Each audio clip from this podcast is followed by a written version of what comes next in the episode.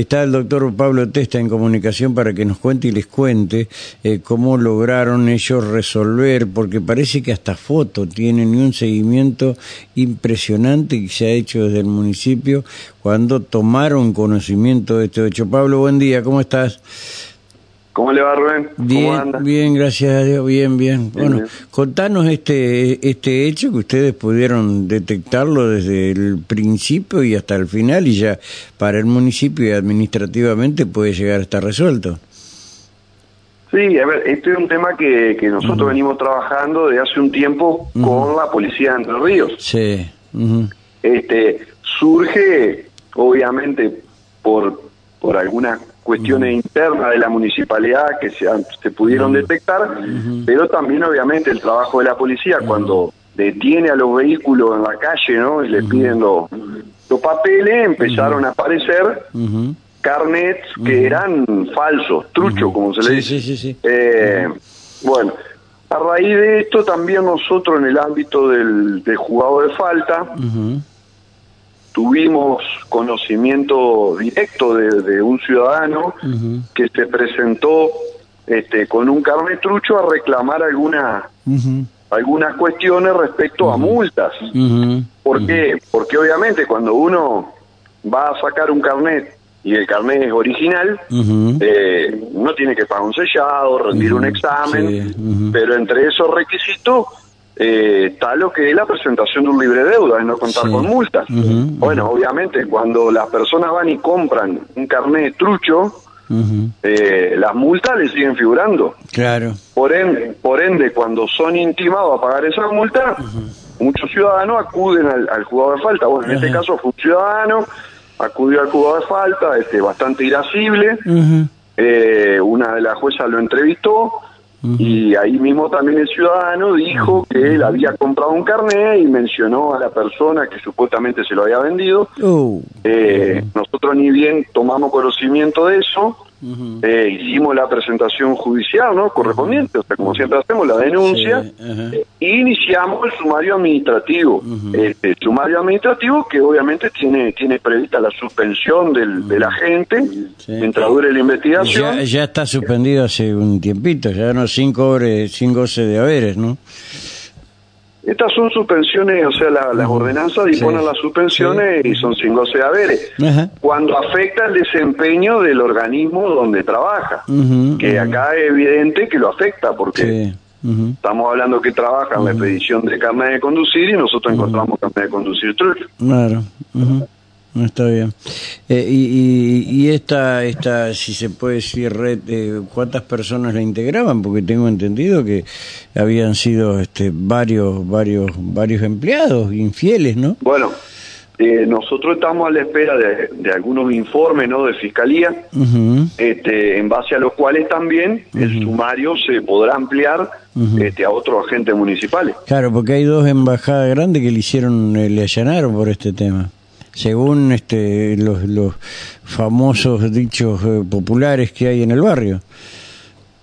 Bueno, por eso, sí, por eso nosotros cuando nosotros tengamos el informe fehaciente de quiénes son las personas que han identificado y todo, eh, nosotros ampliaremos ese sumario que ya está iniciado y bueno, se procederá a otras suspensiones y, a terminar con la vía administrativa que a ver, yo siempre lo aclaro, las consecuencias penales y las consecuencias administrativas pueden no ser las mismas. Este, Desde el municipio se puede llegar a alguna, algún nivel de sanciones que por ahí este, sí afecta lo que es la estabilidad del trabajador. Totalmente. ¿Cuánto? Obviamente pierde la estabilidad porque comete una infracción que está totalmente tipificada en la ordenanza municipal. Está bien. ¿Cuánto es el daño? Eh, eh, que se le hace, cuantificándolo, eh, el daño que se le hace al, municipio. Más allá de que también la persona que compra, que yo creo que también es parte funcional a esto, no debe desconocer que es un trámite que no es normal, ¿sí? Eh, y, bueno, no sé qué sanción le, le, cabrá a la, la persona que, que, compra o adquiere un carnet trucho, ¿no? Mm. Y a ver, en, principio había el estado de la administración, pero más allá de eso, el que nosotros no podemos, o sea, nosotros como municipio no tenemos poder sancionador contra directo contra el ciudadano, ahí ya tendrá que ir la justicia penal. Pero, a ver, nosotros creemos, esto yo se lo digo en una opinión personal, que una persona que compra un carnet trucho, eh, es evidente que si tiene multa no las canceló, eh, si tiene que sacar el sellado para comprar el carnet no lo sacó.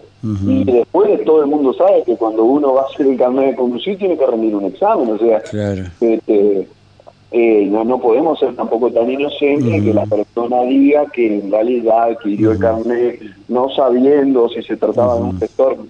Yo entiendo que ese cuento no, no va, por lo menos no, no, no cabría en el caso.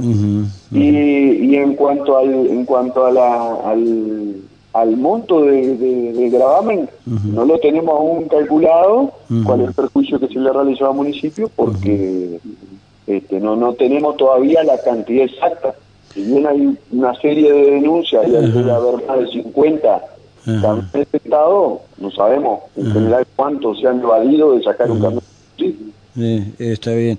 O sea que la persona, la única hasta ahora involucrada, está suspendido por 45 días y obviamente después vendrá la clausura del, del sumario y luego la exoneración, más allá de las eh, cuestiones penales que la justicia deberá, deberá este, establecer, ¿no?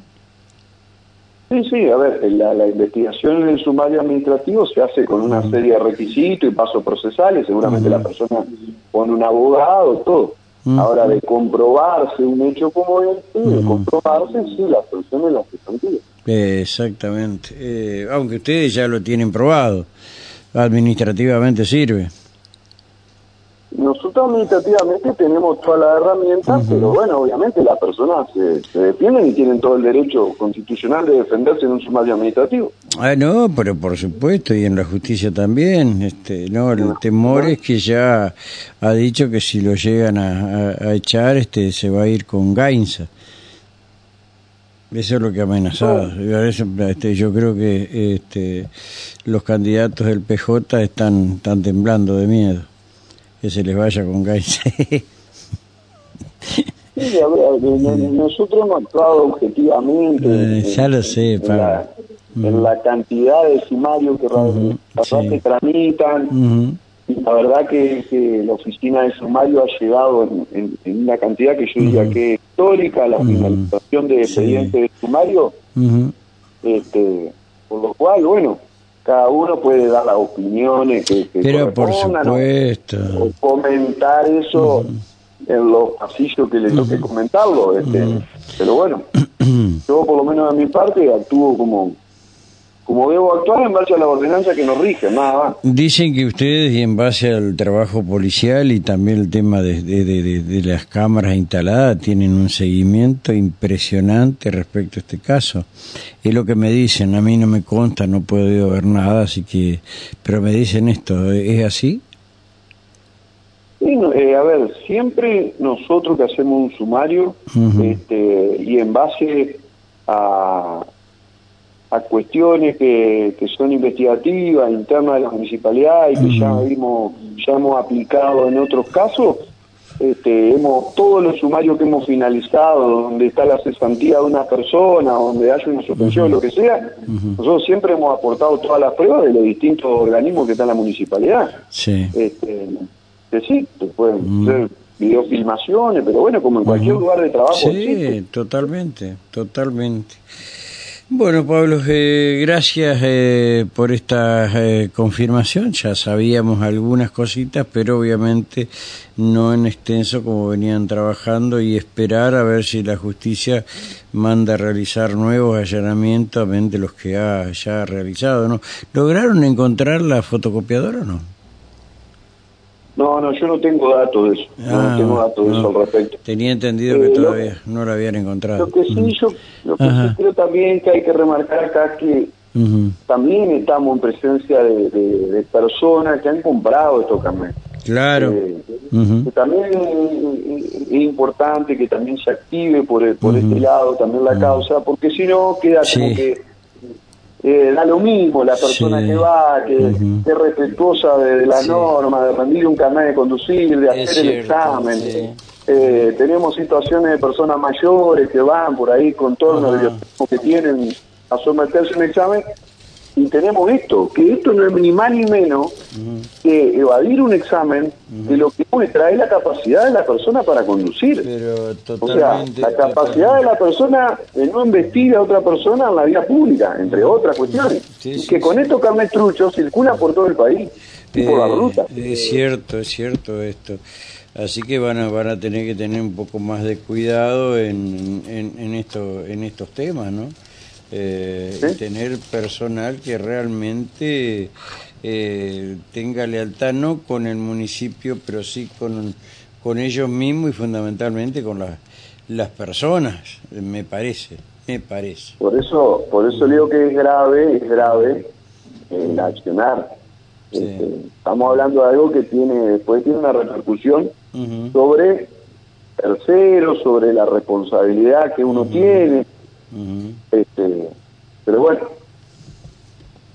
nosotros avanzamos en todo, todo lo que nos permite avanzar con esto, la, las normas obviamente y la defensa que tiene un agente municipal. Sí, sí. Eh, Pablo, gracias por atendernos. ¿eh? Te mando un fuerte abrazo, gracias, gracias, gracias. Un abrazo. Un Pablo Testa, eh, hablándonos de algo que ya veníamos eh, ¿viste, la caja de Pandora este? el, el documento que encuentro.